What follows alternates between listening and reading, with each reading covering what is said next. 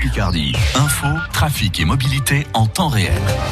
Un peu plus frais qu'hier pour la météo, c'est toujours plutôt doux, 9 à 11 degrés ce matin, 15 à 17 degrés, un peu de soleil et les averses qui arrivent en fin de matinée et ce jusqu'à demain, précise Météo France. Hélène Fromantier, la ligne de France le matin, de nouvelles mesures pour endiguer la propagation du coronavirus. Le gouvernement a présenté hier une nouvelle carte du pays avec cinq niveaux de surveillance. Premier niveau, la zone dite d'alerte. La Somme, l'Oise et l'Aisne sont concernés. 69 départements au total. Les deux tiers de notre pays, Marion Bardjaki. Et pour maîtriser la situation sanitaire, le gouvernement limite les réunions de famille, mariage, baptême, anniversaire, pas plus de 30 convives. Ensuite, c'est comme un millefeuille. Si la situation se dégrade, on ajoute une couche de mesures, comme à Bordeaux, Lille ou Paris. Au total, 11 métropoles en vigilance renforcée. Là, les bars et restaurants devront finir le service à 22h dès lundi, mais c'est dès samedi qu'il ne faudra pas être à plus de 10 dans la rue, les parcs ou sur la plage. Les fêtes locales sont aussi annulées, salles de sport et gymnase fermés, les visites en EHPAD seulement sur rendez-vous. Couche de limitation supplémentaire à Aix-Marseille et en Guadeloupe, zone d'alerte maximale. Dès samedi, tous les bars et restaurants baissent le rideau jusqu'à nouvel ordre.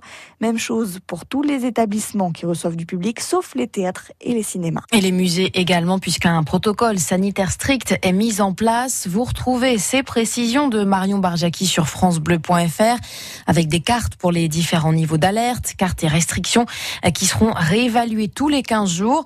Où que l'on habite, le ministre de la Santé appelle les Français euh, à limiter les sorties et à fréquenter euh, le moins de monde possible, créer en quelque sorte une bulle sociale, dit Olivier Véran, afin d'éviter de propager la Covid-19. Euh, plus de 13 000 nouveaux cas ont été enregistrés ces dernières 24 heures dans la France entière. C'est dans ce contexte sanitaire tendu que le festival La Rue est à Amiens débute aujourd'hui et jusqu'à dimanche. La métropole d'Amiens a dû s'adapter en supprimant notamment le spectacle prévu samedi soir. En ce qui concerne la grande raiderie d'automne prévue le 4 octobre à Amiens. Pas encore de décision, mais selon le président d'Amiens Métropole, Alain Geste, c'est mal engagé. Un accident de moto cette nuit dans la commune de Saint-Quentin-la-Motte croise au Bailly près de Holt. Selon les gendarmes, un motard a perdu le contrôle de son véhicule vers 1h50 rue du Trainville. D'après les pompiers, il serait gravement blessé. Son passage est plus légèrement. Ils ont été héliportés vers le CHU d'Amiens. Avec notre invité tout à l'heure, on va parler de la campagne de betteraves en Picardie qui débute la semaine prochaine pour quelques 3200 producteurs. À 8h10, nous serons en ligne avec le directeur de la Confédération générale des betteraves dans les Hauts-de-France. L'occasion aussi d'évoquer euh, le projet de loi qui autorise le retour des néonicotinoïdes dans les cultures. Texte débattu en ce moment à l'Assemblée nationale. C'était une icône de la chanson française. Juliette Gréco s'est éteinte hier à 93 ans. Après plus de 60 ans à interpréter les plus grands de Prévert à Gainsbourg en passant par Aznavour. Retour sur sa carrière en musique sur francebleu.fr.